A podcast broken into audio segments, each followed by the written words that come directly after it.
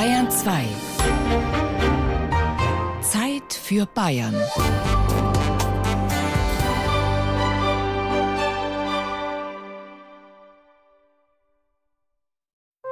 Bayern genießen.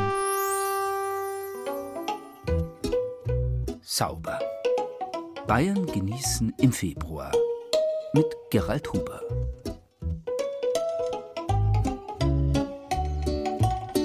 Februare heißt reinigen. Schon im alten Rom war der Februar der Reinigungsmonat für eine innerliche und äußerliche Runderneuerung nach der ausgelassenen winterlichen Fest- und Feierzeit. Gut zugegeben, bei uns treiben heuer noch Fastnacht, Fasching, Karneval ihre bunten Blüten und die reinigende Fastenzeit fängt erst am 6. März an. Trotzdem haben nicht wenige schon jetzt das Bedürfnis nach Sauberkeit, Klarheit, Reinheit im konkreten und noch mehr im übertragenen Sinn.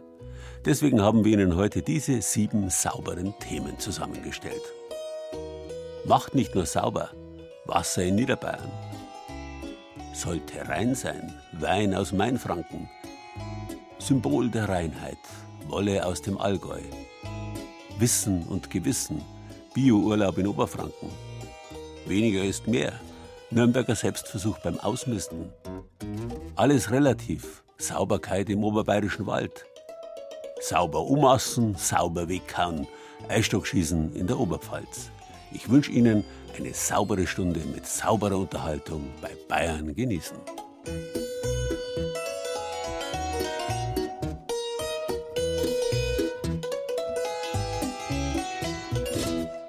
Kumbh Mela heißt das rituelle Massenbad der Hindus im Ganges, das in diesen Wochen wieder stattfindet.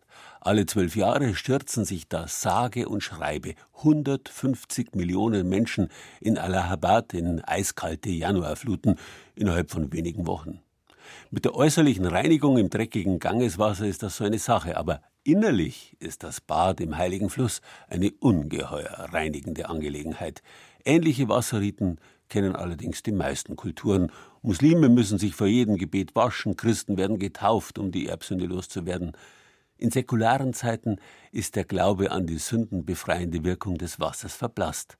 Aber getreu dem berühmten Satz des britischen Schriftstellers Gilbert Keith Chesterton Wenn Menschen aufhören an Gott zu glauben, dann glauben sie nicht an nichts, sondern an alles Mögliche haben sich in den nachrevolutionären Zeiten des 19. Jahrhunderts alle möglichen mehr oder weniger esoterischen Theorien über die innerlich reinigende Wirkung des Wassers entwickelt. Allen voran das Gedankengebäude eines veritablen katholischen Pfarrers namens Sebastian Kneipp. Wobei heilendes Wasser, wie gesagt, schon immer genutzt und verehrt worden ist. Schon die Römer kannten beispielsweise die Schwefelquellen im niederbayerischen Kurort Bad Gögging. Aber die Frage darf erlaubt sein, ob so ein Wasser tatsächlich sauber macht. Äußerlich vielleicht, aber innerlich? Ich hole mir natürlich auch gern nach vorne ein Schwefelwasser, weil das Schwefel ist halt auch sehr gesund für den Körper. Ich wende es halt regelmäßig an und bin die 33 Jahre, wo ich da bin, noch keinen Tag krank gewesen. Franz Bauer ist der Leiter der Limestherme von Bad Gögging. Der Hausherr hat sich gerade eine Tasse Schwefelwasser am Trinkbrunnen im Eingangsbereich der Therme gezapft und jetzt nimmt er einen herzhaften Schluck. Oh, gehört dazu, ja. nach was schmeckt das jetzt? Ja, nach etwas faulen Eiern. Das ist typisch halt für diesen Schwefelwasserstoff. Kein Wunder, es teilen bei weitem nicht alle Thermenbesucher Franz Bauers Begeisterung für das Schwefelwasser. Das ist kreislich. ich habe es jetzt bloß schnell getrunken, weil ich einen Durst gehabt habe. Die meisten Menschen hier in der Limes-Therme setzen auf äußere Anwendung. Das erholsame Bad in mindestens 34 Grad warmem Thermalwasser. Ich habe vor etwa zwei oder drei Jahren habe ich einen Sprunggelenkbruch gehabt und da habe ich gemerkt, dass eigentlich das Heilwasser die beste Wirkung hat. Besser wie jedes Medikament. Mir gefällt Für mich ist das Wellness pur und das gönne ich mir. 1919, vor genau 100 Jahren, ist die Ortschaft Gögging im Landkreis Kelheim offiziell als Badeort anerkannt worden. Seither kommen Menschen von nah und fern in den Kurort im Vertrauen auf die heilende Kraft des Bad Gögginger Wassers. So, Sie haben noch was vor heute? Nee. Die medizinische Wirksamkeit einer Badekur im Schwefelwasser ist wissenschaftlich erwiesen. Der Kurarzt Ulrich Kämpfe praktiziert seit mehr als zwei Jahrzehnten in Bad Gögging und er schwört auf die Heilkraft des hiesigen Wassers. Die Arthrosen, die Gelenke, die Rückenbeschwerden, die profitieren davon sehr gut. Der reduzierte Schwefel, von dem wissen wir, wenn wir das anwenden in der Wanne, dann lindert er Schmerzen. Wir haben hier die Möglichkeit, dass dieser Schwefel antientzündlich wirkt. Das ist seit Jahrtausenden eigentlich in Bad schon bewiesen. Was die innere Anwendung beim Schwefelwasser angeht, ist der Mediziner ein bisschen zurückhaltender. Ja, man kann es auch trinken. Wir glauben zu wissen, dass der Verdauungstrakt auch profitiert. Wir wissen, dass da zum Beispiel auch Fluor drin ist in unserem Schwefelwasser. Und wir wissen heute, wenn Sie zwei Milligramm Fluor zu sich nehmen pro Tag, ist das eine Art Kariesprophylaxe. Man sagt dann, die Leute waren nie beim Zahnarzt in ihrem Leben. Kann ich nicht bestätigen, muss ich sagen. Aber solche Gerüchte halten sich natürlich auch. Geschadet hat der Trunk aus der Gögginger Schwefelquelle natürlich auch noch niemandem.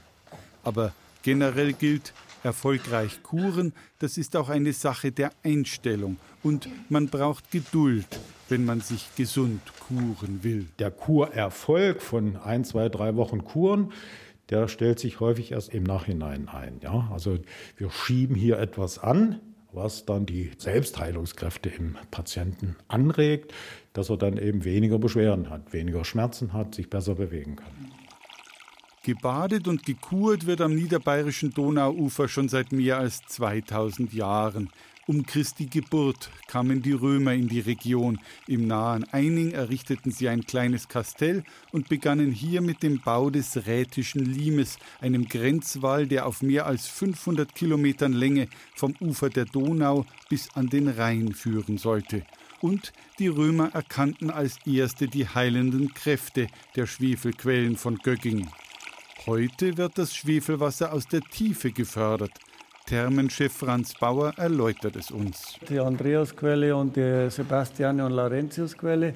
Also das sind diese Grundwasserstockwerke. Und da sieht man, dass da das Schwefelwasser bei so circa rund 100 Meter, 100 bis 120 Meter geht sogar das Vorkommen, vor gut 40 Jahren wurde dann noch einmal gebohrt in Bad Gögging. In eine Tiefe von 500 Metern wurde der Brunnenschacht getrieben. Dann stieß man auf warmes Mineralthermalwasser. Und Sie sehen auch gerade vor uns diese Steinmeißel, wo wir das herausgebohrt haben. Und hier beim Thermalbrunnen, der ist ungefähr 300, 400 Meter von da entfernt. Da sehen Sie, dass die schon über 3,2 Liter pro Sekunde fördert, weil wir haben einen Bedarf im Jahr von 100.000 Kubikmeter vom Thermalwasser, genau. Das Wasser von Bad Gögging scheint süchtig zu machen. Mehr als 80 Prozent der Kurgäste waren schon sechsmal und öfter in dem niederbayerischen Kurort zu Besuch. Aber auch die Einheimischen wissen, was sie an ihrem Wasser haben, sagt die örtliche Tourismuschefin Astrid Rundler. Und gerade beim Schwefelwasser scheinen bis heute die Göckinger selbst ihre besten Kunden zu sein. Die Bad Göckinger nutzen ihre Heilmittel sehr intensiv und unter anderem auch das Schwefelwasser. Und auch da stört es niemanden, dass das ein bisschen einen strengeren Geruch hat. Und hier war das früher gang und gäbe. Da gab es kein Mineralwasser, da wurde das Schwefelwasser getrunken. Und ja, wenn man sich die Göckinger anschaut, glaube ich, hat es eine positive Wirkung. Und nicht nur die Menschen von Bad Gögging schwören auf das Schwefelwasser, sagt Astrid Rundler. Als ich beim Tierarzt gesessen bin, da war eine Dame mit ihrem altdeutschen Schäferhund und wie alt er ist. Und dann sagte man 14 oder 17. Das ging ein Raunen durch das Wartezimmer, dass der Hund schon so alt ist und er doch bestimmt ganz schlimme Hüftprobleme hat. Und die Besitzerin sagte, nein, meiner nicht. Der trinkt jeden Tag das Schwefelwasser in Bad Göcking. Wo Sie sich in Bad Göcking selbst Heilwasser abzapfen können oder in den Bädern die Schwefelquellen genießen können, all das finden Sie auf unserer Internetseite unter bayern2.de.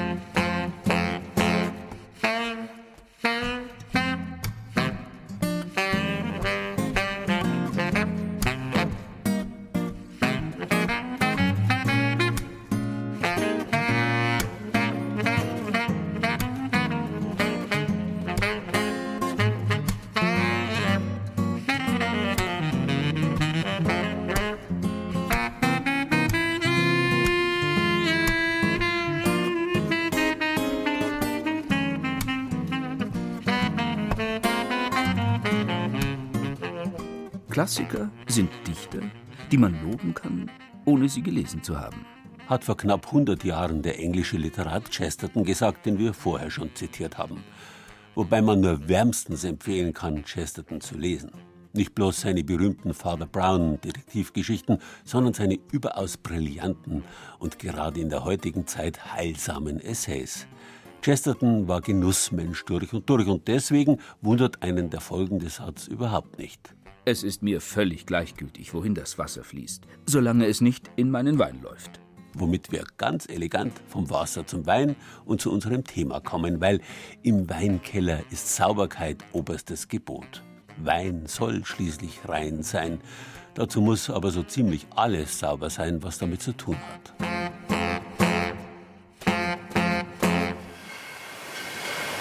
Im Weingut Julius Spital mitten in Würzburg wird Silvaner abgefüllt. Ein Gutswein-Kabinett. 4500 Flaschen pro Stunde. Alles ist sauber und jede einzelne Flasche wird sogar noch mal extra gespült. Die sind ja zwar neu und sind auch picobello sauber, aber wir gehen natürlich auf Nummer sicher und spülen die ganzen Flaschen noch mal mit klarem Wasser durch, bevor sie gefüllt werden. Helmut Klüpfel ist als Abfüllmeister für alles verantwortlich. Der Wein wurde schon im Keller gefiltert, bevor er in die Abfüllhalle kam. Und wird dann bei der Füllung direkt vom Tank nochmal steril filtriert, damit er wirklich komplett klar ist und geht dann direkt vom Filter in die Flasche. Ein Stock tiefer im Weinkeller ist der große Edelstahltank, in dem der Gutswein war, bereits leer. Auf Sauberkeit achtet hier Nikolaus Frauer, der Kellermeister im Juliusspital. Der Tank ist jetzt bereits gerade eben direkt nach dem Leeren sauber gemacht worden. Sprich, man hat unten dann einen Hefetrub drin im Tank, der wird dann entnommen und anschließend wird der Tank ganz gründlich mit Klarwasser gereinigt und dann natürlich auch gebürstet an den Stellen, wo eben die Hefe nicht allein durchs Ausspritzen weggeht. Ein paar Schritte weiter gelangt man in den Holzfasskeller. Unter dem Juliusspital liegen dort in einem 250 Meter langen Gang Fässer. Links und rechts viele alte, die heute leer sind, aber auch 120 Holzfässer, die mit Rot- und Weißwein belegt sind. In einem dieser leeren Fässer kauert nun ein echter Kiwi.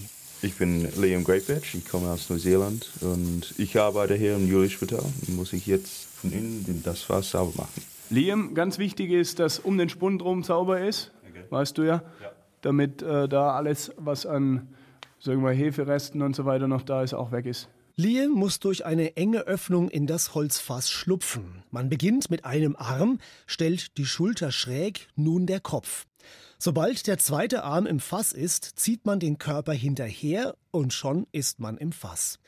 Sogar Kellermeister Frauer schlupft ab und zu selber ins Holzfass, zum einen um den Zustand von innen zu kontrollieren, und zum anderen genieße ich auch das Geräusch im Holzfass und den Geruch vom Holz, der einfach fantastisch ist.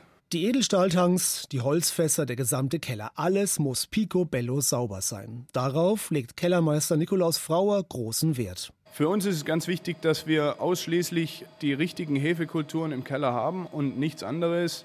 Speziell für Unreinigungen, Mikroorganismen ist gefährlich. Bakterien, die irgendwo im Wein ihr Unwesen treiben würden später und den dann irgendwo zum Verderben bringen würden.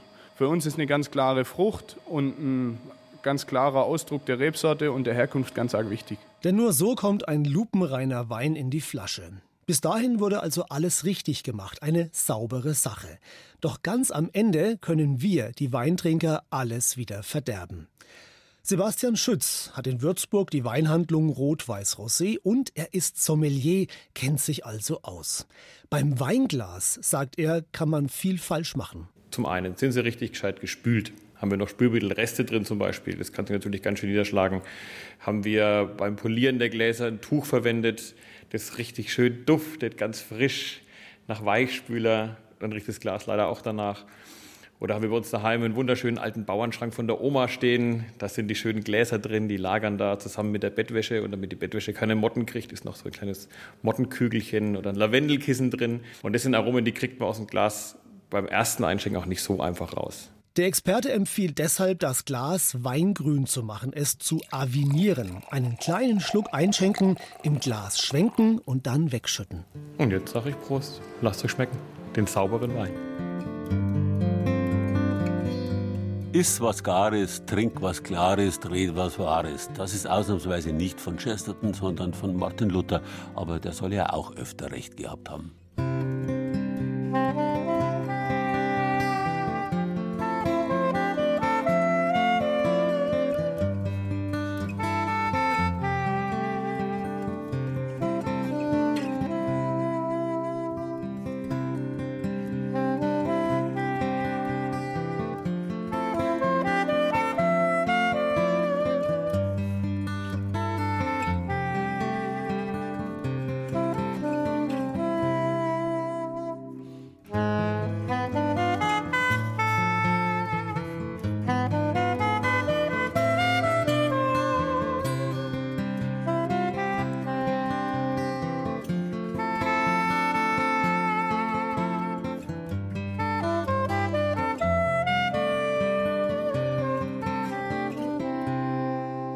Wasser und vom Wein haben wir schon geredet. Beide sind seit alten Zeiten Symbole für Reinheit.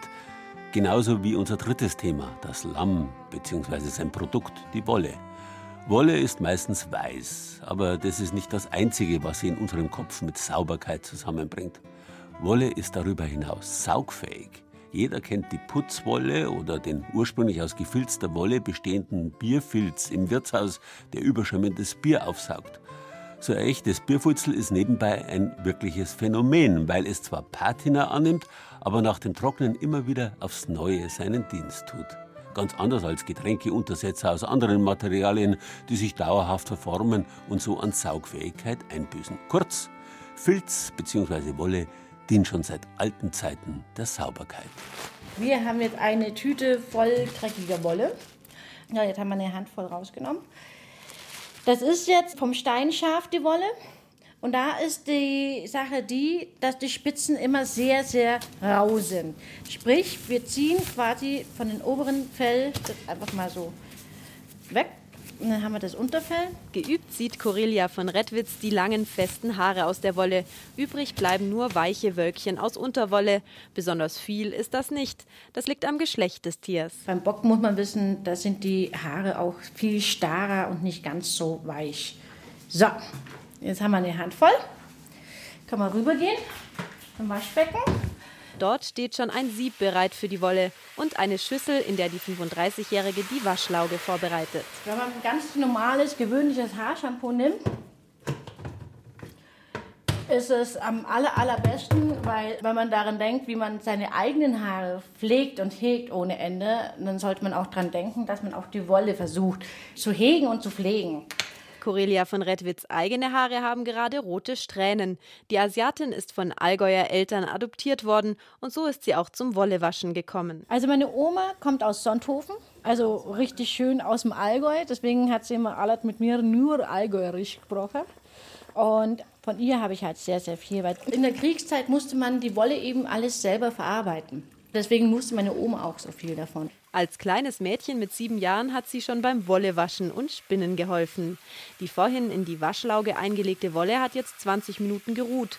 Corelia von Redwitz bewegt sie vorsichtig hin und her, damit sie sauber wird, aber nicht verfilzt. Dann kann sie abgebraust werden. So, jetzt sieht es schon ziemlich sauber aus, die Wolle.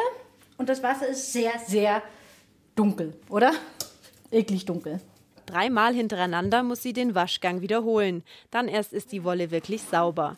Auf Zeitung ausgebreitet trocknet sie anschließend drei Tage lang. Dann kämmt Corelia von Redwitz die Wolle und setzt sich ans Spinnrad. Flink läuft die Wolle durch ihre Finger. Ich bin eine relativ schnelle Spinnerin. Das heißt, ich könnte innerhalb von zwei Stunden schon einen Knoll fertig kriegen.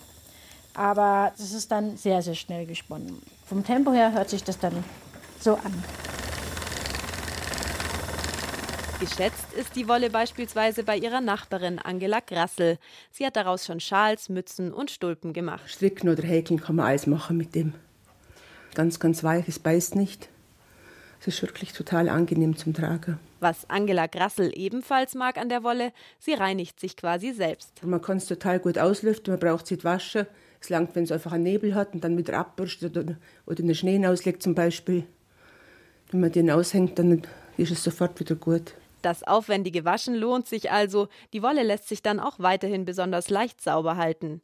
Vor sechs Jahren hat Corelia von Rettwitz auch angefangen, die Wolle mit Naturprodukten zu färben. Hier hat man Birke, das ist so richtig schön, dieses Currygelb.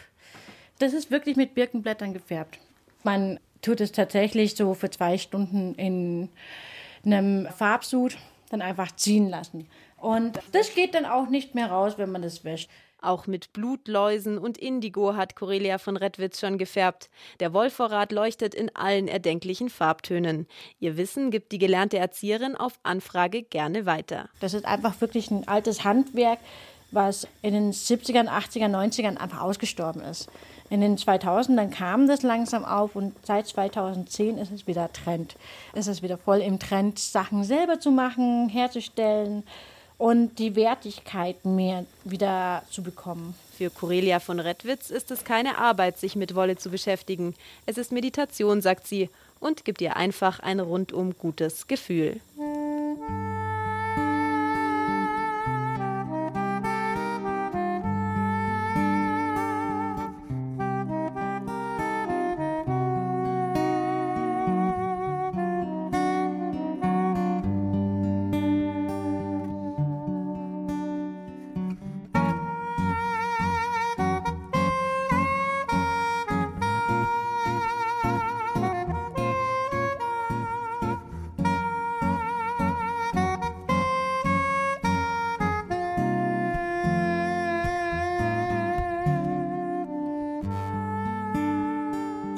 Nicht vorstellen, was der vorhin öfter zitierte Chesterton über sowas wie die Wendung vom ökologischen Fußabdruck, der möglichst klein sein soll, gesagt hätte. Vielleicht hätte er sich damit gebrüstet, dass er lieber Vorbildern folgt, die möglichst große Fußstapfen hinterlassen haben, was natürlich nichts daran ändert, dass vielen eine Lebensweise, die Rücksicht auf Umwelt und Natur nimmt, wichtig ist und bleibt. Gerade bei vielen Leuten, die in den ländlichen Regionen Bayerns Urlaub machen, scheint das so zu sein. Deswegen nehmen immer mehr Gastgeber viel Geld in die Hand, um ihre Unterkünfte unter biologischen Gesichtspunkten umzugestalten. Und wer ganz neu baut, macht es oft von vornherein ökologisch und nachhaltig. So ein sauberer Urlaub muss aber beileibe kein Urlaub auf dem Bauernhof oder sowas sein, denn eine bestimmte Zutat darf nicht fehlen. Und die hat viel mit Genuss zu tun. Da kommen jetzt die frischen Haferflocken raus.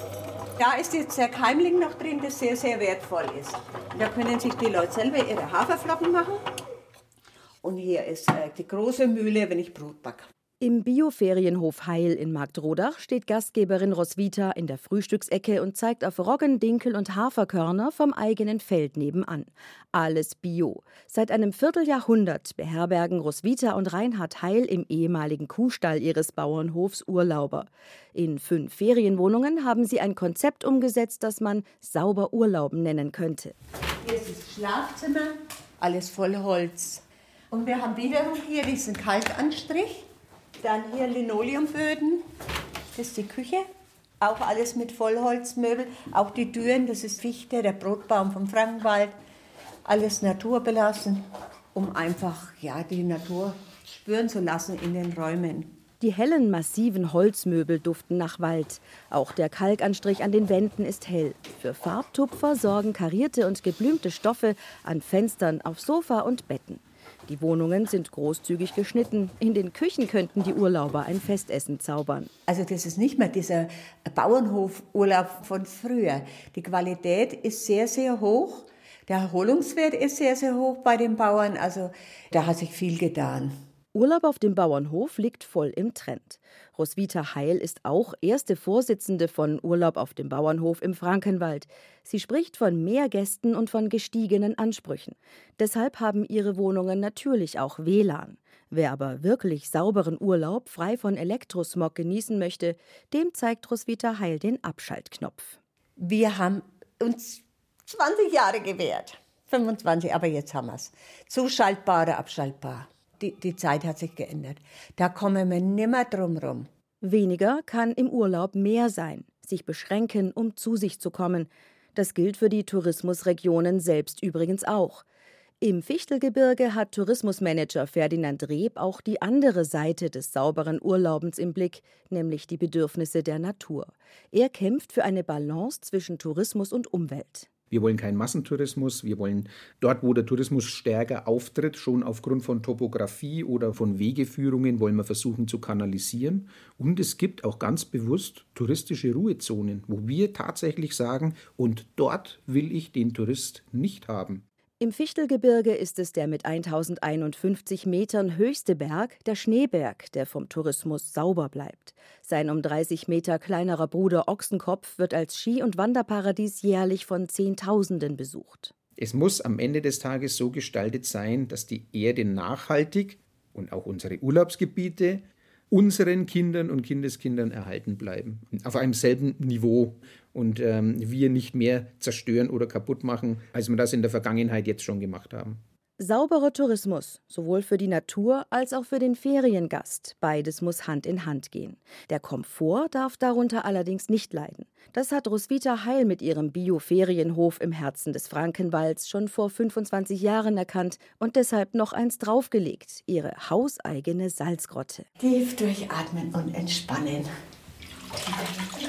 Das ist unsere ehemalige Milchkammer. Und in dem Raum sind jetzt fünf Tonnen Kristallsalz aus dem Himalaya-Gebirge. Das Konzentrat hier drin ist so hoch für eine Dreiviertelstunde, wenn Sie am Meer vier Tage Urlaub machen. Gesunder, sauberer Urlaub mit hohem Erholungsfaktor und naturnah. Das ist heute ein Erfolgskonzept der Touristiker in ländlichen Regionen Bayerns. Das Bauernhof-Urlaub-Feeling von früher, verpackt im Design von heute.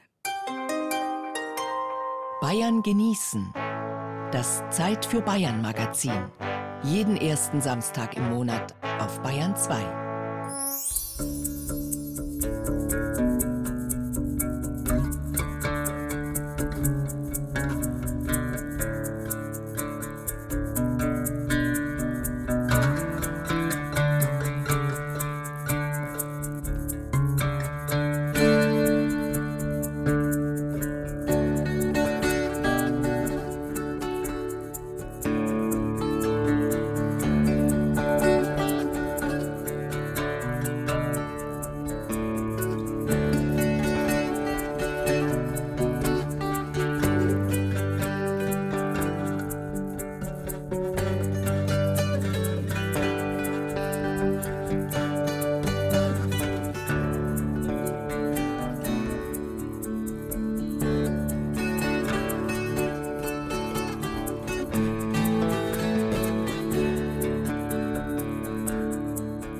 Weil es in dieser Sendung halt schon Tradition geworden ist, Chesterton zu zitieren, machen wir heute so weiter.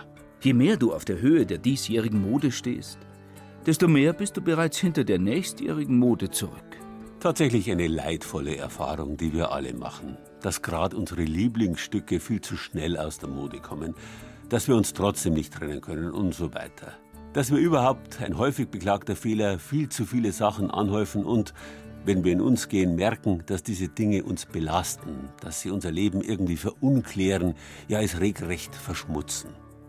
Wenn bloß nicht die Reinigung, das Saubermachen, das Ballastabwerfen so schwer wäre. Schon immer hat es Priester gegeben, die dafür mit Rat und Tat zur Stelle waren, indem sie die Beichte abgenommen haben zum Beispiel. In heutigen vermeintlich säkularen Zeiten übernehmen, gegen entsprechende Bezahlung versteht sich, speziell geschulte Hilfspriester das rituelle Saubermachen. Ein jedes Ding an seinem Ort erspart viel Zeit und böses Wort. Das sagt ein deutsches Sprichwort. Ordnung muss also sein. So sehe ich das auch. Und hier werde ich ja bezahlt dafür. Erika Hitz ist Fachoberlehrerin für Hauspflege an der Landwirtschaftsschule Fürth und bildet Fachkräfte für Ernährung und Haushaltsführung aus. Ihren Schülern bringt sie vieles rund um die Hauswirtschaft bei, darunter auch die Kunst, Ordnung zu halten. Dabei setzt sie auf Kreativität und auf starke Persönlichkeit. Meine Erfahrung ist, dass jemand im Haushalt einfach einmal vorangehen muss und Ordnungseinrichtungen schaffen muss oder auch Regeln schaffen muss. Und diese Regeln und diese Ordnungseinrichtungen, die sind ganz individuell für jeden Haushalt einzurichten. Das kann man nicht so pauschal sagen. Von den vielen Simplify-Tricks der Ratgeberliteratur hält Hitz daher wenig. Jeder muss den eigenen Weg finden, die persönliche Ordnung, das individuelle System, selbst wenn dieses für andere sich vielleicht nicht gleich erschließt. Wichtig ist einfach, dass man sich selber überlegt, welches Problem habe ich, welches Ziel habe ich und dann eine Lösung findet. Am Ende steht die Ordnung, in der man den Überblick über seine Sachen hat, nichts sucht und alles Nötige parat hat. Der erste Schritt ist schon klar, dass man jetzt einfach mal die Sachen alle herholt und überlegt, so, was brauche ich regelmäßig? Das ist klar, das muss da bleiben. Dann gibt es Sachen, die brauche ich nie mehr, kommt komplett weg. Dann gibt es sicher Sachen, wo man dran hängt, eigentlich nicht braucht, aber trotzdem dran hängt. Das sind dann die, sag ich jetzt mal, ja, in Anführungszeichen fürs Archiv.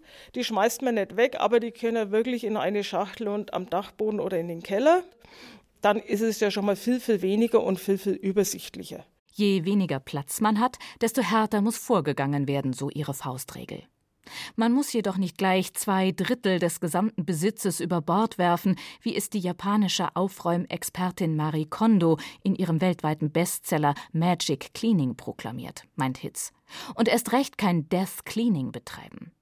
Death Cleaning oder Döstädning ist ein schwedischer Trend und bedeutet, so viel Besitz wegzugeben, dass im Falle des Todes die Nachwelt nichts mehr zu räumen hat. Hitz dagegen plädiert für Maß und Ziel und das Ziel ist nicht die Ordnung nach dem Tod. Überhaupt sei Ordnung kein Zustand, sondern vielmehr ein recht lebendiger Prozess. Sicher, weil das Leben, die Familie, alles ist ja im Wandel, es verändert sich ja. Was dem regelmäßigen Ausmisten standgehalten hat, benötigt ein sinnvolles Aufbewahrungssystem, egal ob Haken, Box, Karton oder Schrank. Gleich bleiben sollten dabei immer klare Strukturen, ein fixer Ort und eine eindeutige Kennzeichnung, ob mit Farbe, Bild oder Schrift. Bei Hitz kann man jeden Schrank öffnen. Hier quillt nichts hervor. Stattdessen findet sich hinter jeder Tür klare Übersichtlichkeit durch exakt aufgereihte, durchsichtige Boxen auf markierten Plätzen. Ich brauche nur ein Eilangen. Ja, es liegt nichts übereinander. Ich brauche nichts umschlichten, umstapeln. Wunderbar. Das sehen Sie, wenn das dann gleichmäßige Boxen sind und das gleichmäßig beschriftet ist, dann schaut es schon auch gut aus. Doch geht es bei der Ordnung nur bedingt um Ästhetik. In zu aufgeräumten oder kahlen Räumen, wie sie Designkataloge abbilden, können ohnehin die wenigsten Menschen wirklich entspannt leben. Denn die Lehre ist meist unpraktisch. Das Nötige ist zu weit weg. Ordnung aber muss praktisch sein im inneren Greifbereich. Also das ist so Fachausdruck, innerer Greifbereich. Das ist das, wo ich mit einem Griff hinlangen kann. Und nicht erst nur extrem schlecken muss oder fünf Schritte tun. Es geht nicht nur um Außenwirkung, sondern um eine Ordnung, die Sinn ergibt. Die nicht stresst, weil sie schwer zu halten ist, sondern die die Arbeit und das Hobby erleichtert und damit das Leben verbessert. Ordnung bringt Ruhe und Sicherheit. Also es bringt Ruhe, weil ich mir sicher bin, okay, ich mache die Schublade auf, da finde ich alles, da habe ich alles. Ich habe viel weniger Wege zu laufen. Jetzt, wenn das griffbereit ist, ich kann mir auf andere Sachen konzentrieren und muss nicht im Zickzack umherlaufen.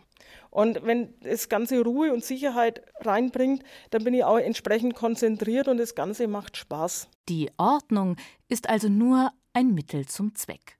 Ob Arbeiten, Kochen, Basteln oder Werken, Ordnung soll uns Tätigkeiten erleichtern, die ihrerseits wiederum unweigerlich zum Chaos führen.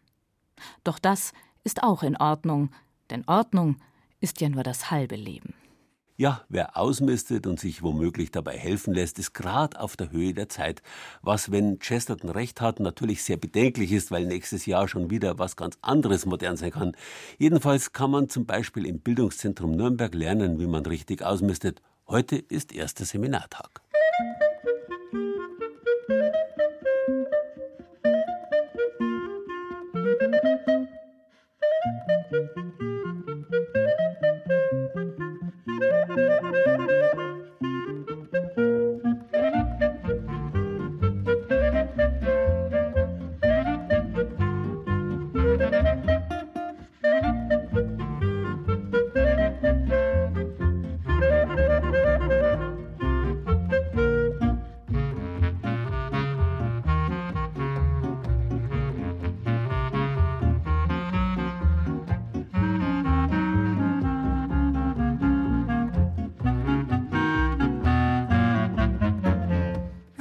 Ist es ja tatsächlich so, dass es die Natur, eben auch unsere Natur ist, die zur ständigen Verweltlichung, zur Materialisierung neigt. Nur wer sich bewusst gegen seine Natur stellt, den Blick von der Materia, der Mutter Erde abwendet, Ballast abwirft, der kann Kultur entwickeln. Chesterton sagt es so. Warum können Engel fliegen? Weil sie sich leicht nehmen. Dass die Natur das genaue Gegenteil zur vernünftigen Kultur ist, das sieht man am Wald. Der neigt auch zum ständigen Wuchern. Ganz ähnlich wie ein schlecht gepflegter Kleiderschrank. Und ganz wie beim Kleiderschrank muss man ausmisten. Und ebenfalls ganz wie beim Kleiderschrank und ganz wie beim Körper ist der jetzt beginnende Spätwinter genau die richtige Zeit dafür. Es ist ein eisiger Januartag. Wir stehen am Waldrand nahe Vierkirchen bei Markt Indersdorf. Lisa Schubert ist Revierförsterin und berät private Waldbesitzer, was zu tun ist, um einen gesunden Baumbestand zu haben. Mit Rosemarie Meyer stapfen wir über den gefrorenen Schnee. Sie ist eine der wenigen Waldbesitzerinnen, die 17 Hektar selbst bewirtschaftet. Den Wald hat sie vom Vater und vom Großvater geerbt. Also bei denen müsste man sowieso auch reingehen, bei den Laubbäumen. Also das ist viel zu eng jetzt. Also das ist äh, Buche, 25 Jahre ungefähr. Und da müssten wir eben äh, einige rausmachen, weil die natürlich auch mehr Platz brauchen, weil die Krone auch Platz braucht und damit sich der einzelne Baum dann kräftiger entwickeln kann. Das könnte man jetzt machen. Auslichten sagt schon, was damit gemeint ist. Die Bäume brauchen Licht zum Wachsen. Lisa Schubert holt ein weißes Band aus dem Rucksack und bindet es um einige Baumstämme. Sie entscheidet, wo sind meine Zukunftsbäume, wo sind die, denen ich besonders helfen möchte. Wir versuchen, so ein bisschen an Abstand reinzubringen. Also bei den Eichen sind es so tatsächlich 10 bis 12 Meter. Das wären ja mal große, imposante Bäume. Und dann suchen wir uns im Abstand von ungefähr 10 Metern immer welche. Damit ich den Überblick behalte, bekommen die ein schönes weißes Band. Und das Band ist aus Papier. Das heißt, wenn der Baum dicker wird, platzt es irgendwann runter, das Papier verrottet und kann im Wald bleiben. Mit der Spraydose markiert die junge Försterin ein paar Bäume, die rausgeschnitten werden sollen, damit die anderen Platz haben, um gut zu gedeihen. Das heißt vor allem gerade wachsen. Weichen muss hier ein krummes Exemplar mit vielen Ästen. Also das ist ein sogenannter Protz, also der hat so viele Austriebe und ist sehr astig. Also das äh, Ziel ist, dass man einen schönen, dicken, geraden Stamm hat und nichts, wo viele Astlöcher drin sind und äh, viel rauswächst und krumm und schief und viele, viele Gabelungen. Also das ist nicht wünschenswert. Gegenüber stehen mannshohe Fichten dicht aneinander. Mein erster Blick geht immer unten in den Boden rein. Also wo nebendran stehen Gott sei Dank Eichen. Das heißt, die haben ein bisschen Dünger mit drin. Das tut denen schon mal gut. Aber der Boden ist braun. Und das heißt für mich, dass zu wenig Wasser unten ankommt. Und wenn man da jetzt einfach mal welche rausschneidet, dann kann wieder das Wasser wirklich bis zum Boden, bis zu den Wurzeln runterfallen. Und dann wird der Boden nicht so braun wie da hinten ist, sondern so moosig grün, wie man es hier vorne sieht. Und das wäre unser Ziel. Am Rand eines Waldstücks sehen wir von weitem, dass die Rinde an einigen alten Fichten aufgeplatzt ist. Ein eindeutiges Zeichen für den Borkenkäfer, erklärt Lisa Schubert. Die sehen sehr gesund aus. Man sieht nur am Stamm blättert wirklich flächig die Rinde runter. Und das passiert oft beim ersten Frost. Darum geht es vielen Waldbesitzern so, die kontrollieren fleißig, suchen immer nach Bohrmehl. Das haben sie vielleicht im Herbst nicht gefunden, dann regnet es, dann findet man das nicht mehr. Aber unter der Rinde sitzen überall schon die Käfer und mit dem ersten Frost platzt dann die Rinde richtig runter und drum stehen da jetzt, wir sagen schon nackerte Baum. Da ist die Rinde schon runtergefallen. Die müssen jetzt im Winter, wir sagen immer so bis Februar aufgeräumt werden. Also ist jetzt genau die richtige Zeit. Der Boden ist gefroren, die kann man jetzt gut rausbringen, damit der Käfer im nächsten Jahr nicht die Bäume drumherum befällt. Und diese Käfer sind wahre Überlebenskünstler. Dem tun jetzt aber die kalten Temperaturen gar nichts. Also wenn Sie einen Borkenkäfer nehmen und den mal in die Gefriertruhe tun, dann krabbelt der im Frühjahr auch wieder los. Immer wieder kommen wir an prachtvollen Eichen vorbei. Sie stehen am Wegrand oder mitten zwischen den Buchen. Waldbesitzerin Rosemarie Meyer erzählt von der wirtschaftlichen Bedeutung der Bäume. Das war eben traditionell so, dass bei uns in der Familie das sehr gefördert worden ist, weil eine Brauerei, eine Kleinbrauerei da war, die früher die Fässer selber gemacht hat. Und das ist natürlich immer aus Eiche dann das Bierfass. Und also das ist dann auch selber fabriziert worden in der Werkstatt von dem Schäffler. Und insofern war das wirklich sehr wichtig. Und das kann man heute noch am Wald ablesen auch. Heute ist die Eiche der Baum, der dem Klimawandel wohl am besten trotzt und heiße, trockene Sommer gut übersteht, sagt die Försterin. An einer Eiche kann man auch gut beobachten, dass im Wald fürs Aufräumen in erster Linie andere zuständig sind. Also so eine 100-jährige Eiche wirft so ungefähr eine halbe Million Blätter pro Jahr ab. Und das entspricht dann so einer Laubschicht von so fünf bis zehn Zentimeter Dicke. Und wenn die keine aufräumen würde, in Anführungszeichen, würden wir irgendwann im Laub ersticken. Aber erst die Asseln, die knabbern das klein und dann kommen die Pilze und die Bakterien. Die Regenwürmer ziehen es im Boden rein und so entsteht dann dieser Stoffkreislauf. Also Abfall gibt es in dem Sinn in der Natur nicht. Der Wald von Rosemarie Meyer aus Vierkirchen im Dachauer Land ist gepflegt, auch wenn immer viel zu tun ist. So müssen die Zäune repariert werden, damit die jungen Bäumchen vor Reh und Hirsch sicher sind, sagt Lisa Schubert, die auch den Gemeindewald von Markt Indersdorf betreut. Die kleinen Bäumchen sind lecker Bissen für Rehe. Also wir hatten ja bisher wirklich ganz, ganz viel Fichte. Die ist relativ energiearm, schmeckt den Rehen nicht so gut. Die piekst auch recht arg, wenn man die fressen möchte. Und wenn wir dann eine neue Baumart reinpflanzen, ist das wie ein Leckerbissen. Das finden die. Und eben zu vermeiden, dass die Rehe da die Knospen wegknabbern, kommen die in so eine Hülle. Entweder Zaun oder Einzelverpackung aus Plastik. Anders hat der Baumnachwuchs kaum Chancen, größer zu werden. Rosemarie Meyer geht gern ins Holz. Bei schweren Arbeiten holt sich die studierte Germanistin Hilfe. Kleinere möchte sie am liebsten selbst mit der Motorsäge erledigen. Ich mache es wirklich sehr gern und es ist auch wirklich schön, draußen im Wald äh, zu sein und zu arbeiten. Also man sieht, was man gemacht hat. Also das ist dann wirklich was sehr Schönes. Die Waldbesitzerin nutzt die kostenfreie Beratung, die der Freistaat seit 2005 allen Privatwaldbesitzern anbietet. Nach eineinhalb Stunden Waldbegutachtung kommen wir noch zu einer prächtigen Tanne, die mehrere hundert Jahre alt sein muss. Und jetzt stehen wir vor einem wirklich imposanten Exemplar. Also wer so eine wunderschöne Tanne fällt, das ist ein Fall für den Pfarrer und nicht mehr für den Förster. Und wir knien jetzt hier auch schon am Boden. Da liegen Hunderte und Tausende von Tannensamen. Die haben so kleine Flügelchen dran. Das heißt, die können auch locker mal 500 Meter fliegen. Dann haben wir schon zu Frau Meier gesagt, wenn sie in ihrem Wald irgendwo eine kleine Tanne findet, gleich einen Schutz drumherum machen, dass das, was hauptsächlich Fichte ist, auch mit Tanne ergänzt wird. Und wenn wir die Kinder von ihr schützen und hochbringen können, dann ist das eigentlich unbezahlbar. Die Tanne, ein Fall für den Pfarrer. Ja, es ist wirklich so. Erst wenn man das allzu viele Überschüssige, den Ballast entfernt, wird der Blick frei fürs Wesentliche. Und das ist halt ein zutiefst religiöser Akt. Zumindest ein Fall für den kleinen Pfarrer in jedem von uns. One, two, three, four. Ja, was gibt's denn Heil auf Nacht? Was gibt's denn Heil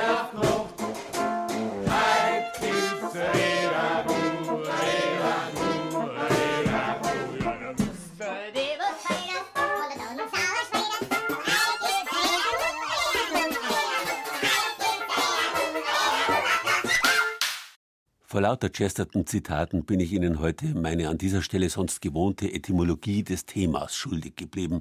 Das will ich jetzt nachholen. Sauber ist ein Lehnwort aus dem Lateinischen. Sobrius oder Subrius heißt dort nüchtern. Nach den tollen Tagen der winterlichen Festzeit, bei denen der Wein häufig eine riesige Rolle gespielt hat, bei uns ist das ja auch so an Weihnachten, Silvester, der anschließenden Ballsaison bis hinein in die Faschingszeit, nach all den Besäufnissen also wird's Zeit, wieder nüchtern zu werden. Und das haben die Römer im Februar getan, im Reinigungsmonat. Nüchtern werden, sich wieder auf den Alltag besinnen, das Lebensnotwendige wieder in den Blick zu nehmen und dafür das Überflüssige abzuschütteln. So hat das lateinisch-deutsche Wort subrius sauber neben nüchtern noch eine zweite Bedeutung gekriegt. Makellos, tadellos. Ein sauberes Mädchen ist also ein schönes Mädchen. Und es ist ein Unterschied, etwas sauber zu machen oder etwas sauber zu machen. Also die Aufgabe ins Auge zu nehmen, das rechte Maß und Ziel zu entwickeln.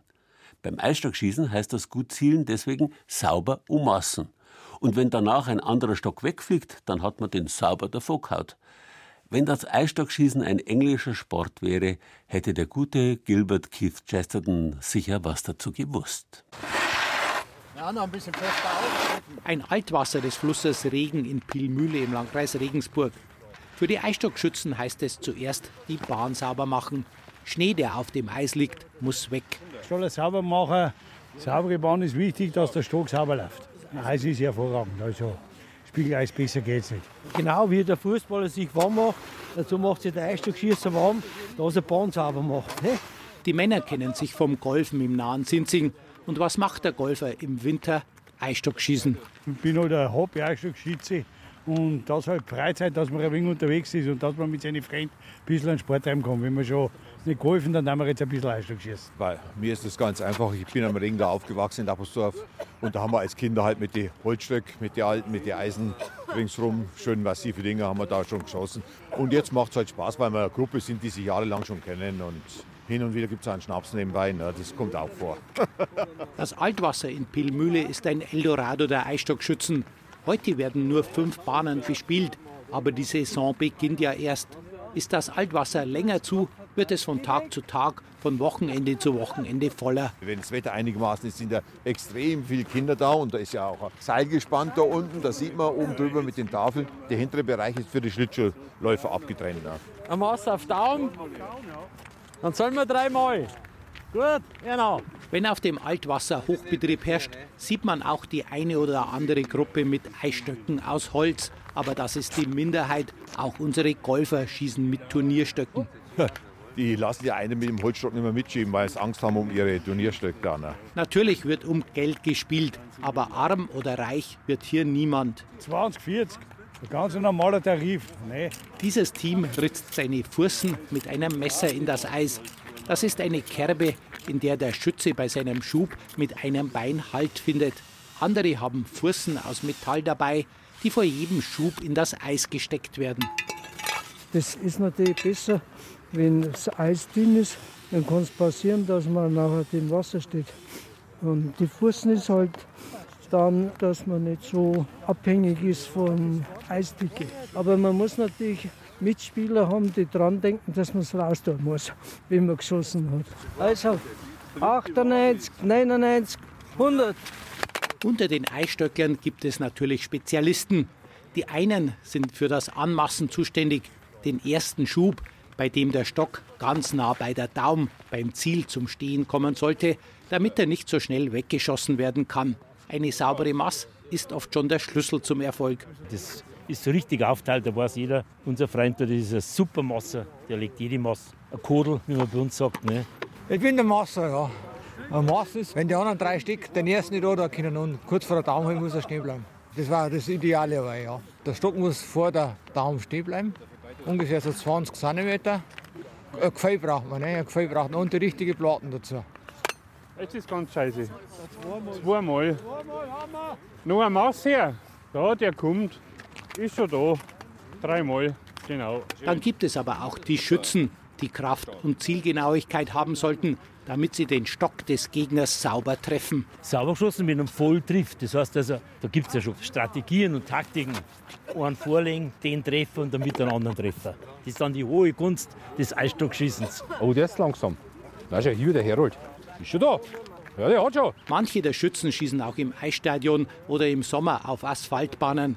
Doch das Eisstockschießen hier hat seinen ganz eigenen Reiz. Ist schon ein bisschen ein Unterschied. Wildeis ist auch mal schön. Der Reiz ist das Wilde. Da kannst du hinblättern und da fliegt der Stock und der Baum fliegt. Ich schieße nur im Winter, ich schieße auf der Sommerbahn nicht. Ich gehe nur aufs wilde Eis zum Schießen. Da geht es halt auch um Gefühl, da geht es nicht immer ins gleiche Haus rein, da geht es mal weit, dann geht es kurz, dann fliegt der Baum woanders hin, dann geht es in den Schnee rein, das ist nicht immer gleich. Also. Nona, wenn ich da mal die Daumen ein bisschen treffe. Ja, weißt du, Bernie. Und natürlich wissen auch die Profis genau, worauf es ankommt beim Eisstockschießen. Dass man sauber schießt, Konzentration. Und Blatt muss passen und das Eis muss ich auch. Aber vor allem sind sie alle da, weil es einfach Spaß macht. Das ist ja schön, dass es wieder geht, nicht? Lang nur haben wir gewartet jetzt wieder. Äh, schöner Freizeitsport, frische Luft, nette Leute, Gaudi. Weil das einen wahnsinnigen Spaß macht. Ich bin ja alter Eisstockschütz. und wenn es auch weiß, wenn es da tragt, oder muss noch Bier herunten. Das ist einfach schön. Das ist ein Traum. Du triffst deine Leute, was du immer kennt hast schon. Frische Luft und Bewegung, Sport und Spiel, Begegnung und Freundschaft. Immer wieder ist schön. Jawohl. Wenn Sie jetzt Lust auf saubere Omassen, auf sauberem Eis gekriegt haben, unter bayern2.de Zeit für Bayern gibt es eine Liste mit Eisstockherstellern in Bayern.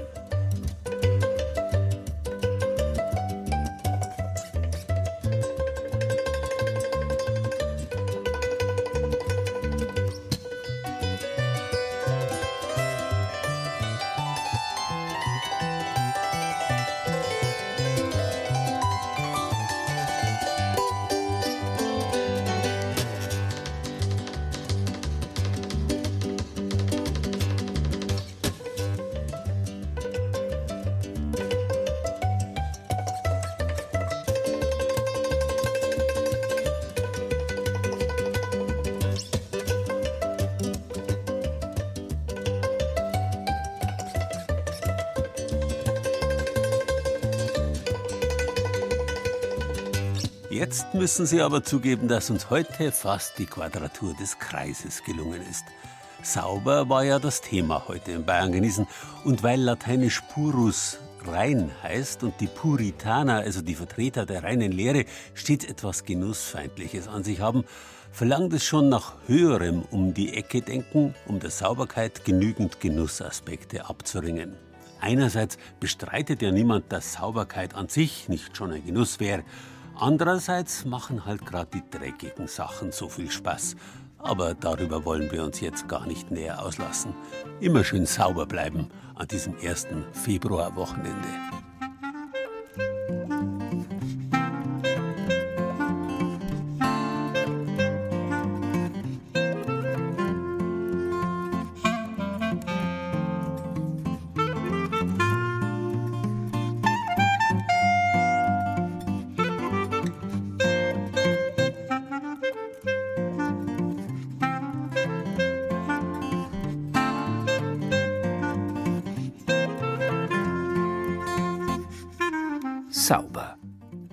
Das war Bayern genießen im Februar.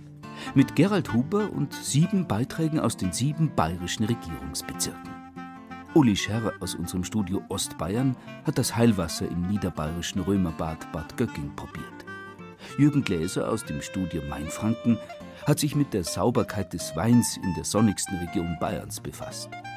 Der Beitrag über die saubere Wolle aus dem Allgäu kam von Viktoria Wagensommer aus dem Studio Schwaben.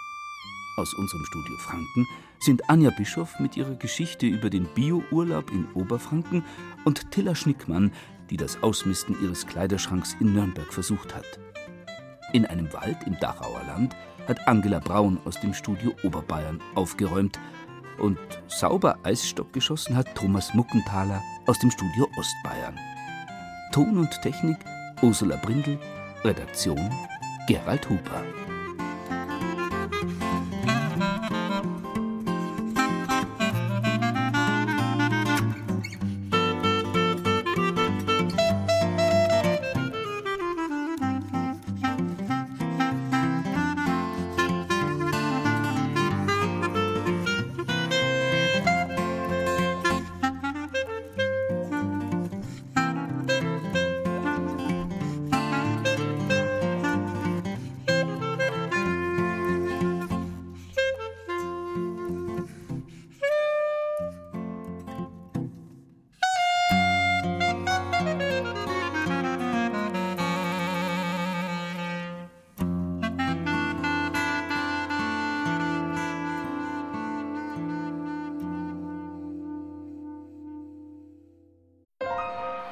Dieser Podcast gefallen hat, dann gefällt Ihnen vielleicht auch Mythos Bayern, der Bayern 2 Podcast zur Landesausstellung 2018 mit Gerald Huber. Mythos Bayern finden Sie unter bayern2.de slash podcast und überall, wo es Podcasts gibt.